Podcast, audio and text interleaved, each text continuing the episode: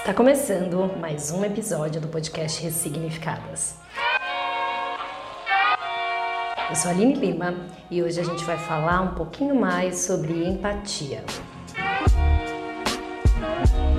Bom, na semana passada eu postei na nossa comunidade Ressignificadas uma reflexão que eu fiz né, a respeito da empatia e gerou muitas conversas bacanas que eu achei interessante trazer para cá, para falar um pouquinho mais. Eu coloquei que eu sinto que muitas vezes a gente usa a empatia de forma errada. Toda vez que a gente se submete a relações que não nos fazem bem, e aqui, né, relações no geral, com amigos, familiares, trabalho, porque os outros têm os traumas dele, né? A gente já já escutou muito, ah, mas é que fulano já passou por tanta coisa, a história de vida dele é tão complicada e ele não sabe lidar, não tem, né, inteligência emocional para lidar. E a gente tá lá, né, com a nossa empatia, falando não, mas eu tenho que ter paciência, eu tenho que entender o ponto de vista dele, eu tenho que entender o quanto é difícil para ele. E o meu questionamento foi, né, e quem dá conta dos nossos traumas enquanto a gente está cuidando do outro?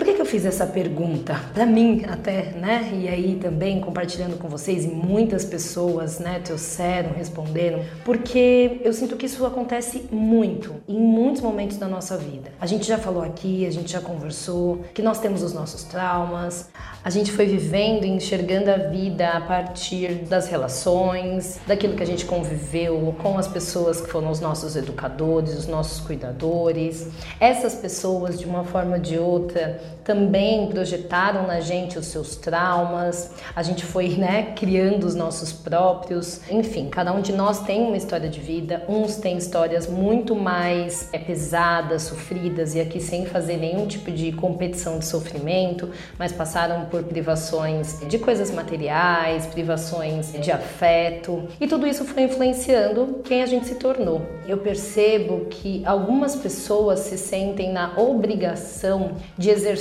essa empatia de uma forma até que exagerada, né? A pessoa tá lá numa relação com alguém, entre aspas, que tá muito traumatizado, e aí ela tá ali aguentando muitas vezes falta de afeto, falta de cuidado, muitas vezes violências, abusos, e ela tá ali, né? Não, mas é porque fulano teve uma vida difícil, porque é difícil para ele, e ela não se olha, ela não entende que também é difícil para ela que também ela também teve as histórias dela. E aí é, ela acaba se perdendo nessa narrativa do outro, se colocando nesse lugar de tem o quê, porque isso é empatia, e acaba não cuidando de si mesma, não cuidando dos seus sentimentos, não cuidando dos seus próprios traumas. Por isso que eu pergunto, né? Quem dá conta dos nossos traumas enquanto a gente está cuidando do outro? E a minha reflexão e a minha proposta aqui não é que a gente passe a ser frio, não é que a gente passe a não não querer saber mais de ninguém, dos problemas das pessoas, que a gente se torne egoísta. Não, não é essa a ideia. A, a, a reflexão, ela vai num sentido de convidar a gente a entender que a gente precisa se colocar em primeiro lugar, que a gente precisa entender o que é bom e o que não é bom pra gente. Que muitas vezes a gente precisa escolher se salvar se a gente não se salvar, não tem como salvar o outro. E nessa conversa que a gente foi tendo lá na comunidade, ressignificadas no Instagram, é, algumas mulheres trouxeram né, os, os, seus olhares, os seus pontos de vistas. Teve uma mulher que trouxe né, que ela acredita que é difícil é, você aprender a dizer não né? Que ela também está passando por esse processo bastante dolorido, que ela é julgada o tempo todo, em nenhum momento acolhida, que ela sempre deu conta de tudo e de todos, mas ninguém perguntou para ela como que ela estava. Ela traz isso como forma de desabafo e eu acho que é uma oportunidade muito importante para a gente refletir que nesse processo que a gente entra e mergulha nessa empatia exagerada, digamos, né, entre aspas, a gente desaprende a dizer não. Isso é se um dia a gente já aprendeu a dizer não. E aí, à medida em que a gente vai passando por esse processo e vai falando, poxa, peraí, eu preciso me priorizar, então eu vou precisar me afastar, eu vou precisar dizer não para algumas coisas. As pessoas que estão acostumadas com a gente o tempo todo lá, cuidando, servindo, aceitando, elas começam a achar estranho. Elas começam a falar: oh, peraí, o que está acontecendo? E apontar para a gente um egoísmo, né, que, que faz com que a gente vá se sentindo muito mal, sentindo culpa, A gente não quer ser egoísta, imagina, a gente passou a vida inteira exercendo essa empatia, colocando o outro no primeiro lugar. Quando a gente dá um primeiro passo para mudar esse processo, vai ter resistência. Infelizmente, as pessoas se acostumam a ter, né? Essas outras que vão segurar sempre, que vão aceitar sempre, que vão ser sempre compreensivas. E aí eu acho que é quando ela fala, né? Eu não estou sendo acolhida e eu estou sendo julgada. E a gente precisa se preparar para isso também. Porque não vai ser um processo fácil quando a gente começa a dizer não. As pessoas vão julgar, elas não vão nos acolher. Afinal, o papel da acolhedora era nossa, né? Como assim você está deixando esse lugar? Você sempre fez. E eu acho que essa reflexão ela é muito importante para a gente fazer. Se a gente não parar em um momento e pensar, a gente não consegue começar a mapear quais os caminhos que a gente precisa trilhar para ir se libertando dessas pessoas, desses processos, desses relacionamentos. E eu falo se libertar, que não significa necessariamente terminar, parar de falar, excluir da vida. Eu falo dessa liberdade de você poder ser você, dessa liberdade de você estar numa relação onde existe reciprocidade. Pode ser que algumas das relações que você esteja hoje, que você esteja exercendo essa empatia a mais, onde só um lado entrega, que no momento em que você fale, não, pera, não é isso mais que eu quero, e vá para uma conversa vá para uma comunicação, vá levar esse ponto para outra pessoa, pode ser que vocês consigam ajustar. Pode ser que tenha sido uma dinâmica que começou sem perceber e foi indo e a outra pessoa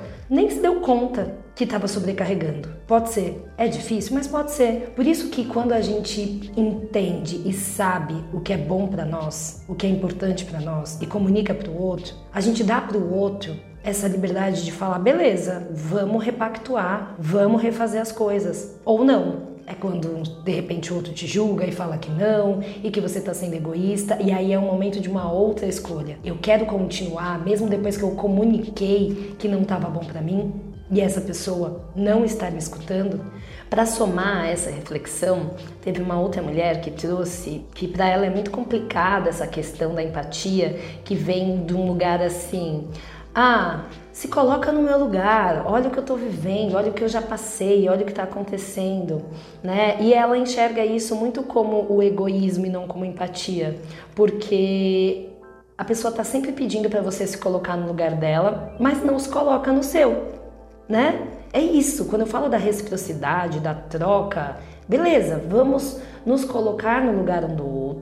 A partir desse lugar que a gente visitou, entendeu as dores um do outro, a gente vai encontrar um caminho que seja bom para os dois, para essas pessoas que estão se relacionando. Esse caminho precisa ser bom para os dois.